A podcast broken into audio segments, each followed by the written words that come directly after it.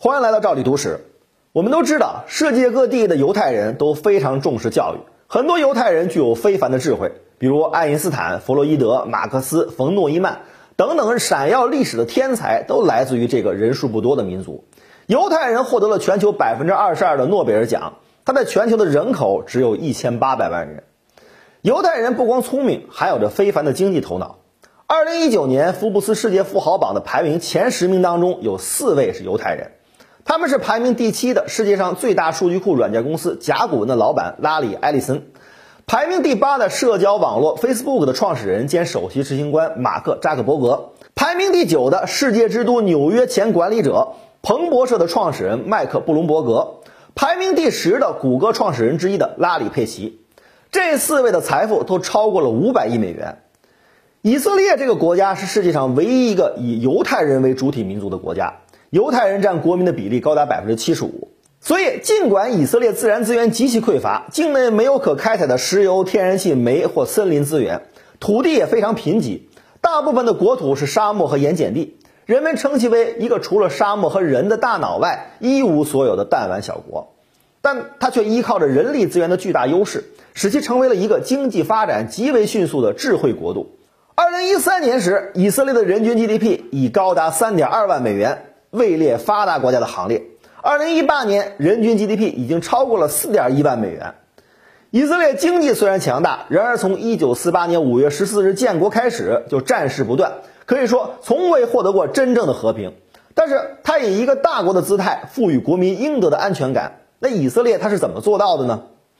以色列军队非常珍视每位军人的生命，绝不放弃每一位以军士兵。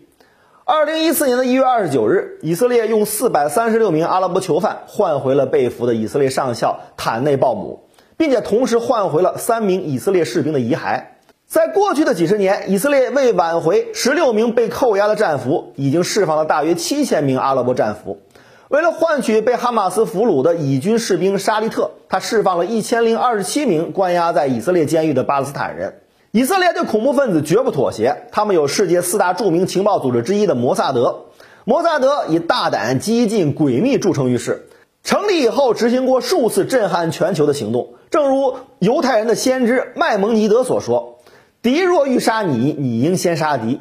摩萨德就是这样一群神秘的人，他们无孔不入，他们无处不在。胜利了不可张扬，失败了不可解释。他们针对那些对以色列恐怖活动的组织和个人，执行以恐怖反恐怖的政策。一九六二年，跨国追踪把二战中屠杀犹太人的战犯艾希曼从阿根廷抓回了以色列受审。一九八八年，长途奔袭突尼斯，暗杀了巴勒斯坦的高级领导人阿布杰哈德。二零零四年，向当时的哈马斯精神领袖亚辛发射了三枚导弹，导致他当场身亡。当然，摩萨德对恐怖分子最典型的报复行动是追杀黑色九月的“上帝之怒”行动。黑色九月组织是上世纪六十年代在黎巴嫩成立的恐怖组织，它是巴勒斯坦众多组织中最极端、最残忍的组织，手段是直接的暗杀和绑架。七十年代，他接连制造了几起震惊世界的暗杀。一九七一年的十一月二十八日，他暗杀了约旦的首相瓦西菲·阿尔达尔。十二月五日，再次暗杀了当时约旦驻英国的大使策伊德·阿尔利法伊。一九七二年的五月，劫持了以色列五七幺航班，最终被以色列解救，还被以色列抓捕了二百四十三名黑色九月的成员。黑色九月组织为了实施报复，他们组织策划了一场震惊世界的行动，这便是一九七二年九月的慕尼黑惨案。九月四日，黑色九月的八名杀手混进了奥运村，残杀了十一名以色列运动员。这一天是以色列历史上最黑暗的一天。惨案发生后，以色列国内一片愤怒，从上到下要求以严惩凶手，以血还血。总理梅厄夫人代表以色列政府宣布，不管这些人在什么地方，以色列都将巧妙的、勇敢的消灭他们。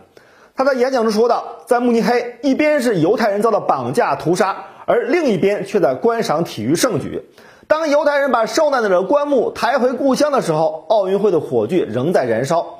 犹太人永远是孤独的，没有人会保护我们，只有犹太人自己才能保护自己。他签署了对黑色九月分子不计一切手段的追缉令。此后不久，摩萨德迅速开始了一场世界上公开的、持续时间最长的复仇行动。从1972年到1981年的九年时间里，对列出的包括黑色九约各个首脑在内的对应的十一个人的名单，以色列特工千里奔袭，以牙还牙，以血还血，实施了犯犹太者虽远必诛的承诺。纵观以色列建国七十多年的历史，他们确实严格认真履行了自己的建国宣言，最大限度吸收和保护世界各地的犹太人，不惜代价解救每一个被俘的士兵。长途奔袭，穿越敌国解救人质，为外遇的犹太人提供庇护，直至全球抓捕纳粹战犯，暗杀威胁国民的恐怖分子。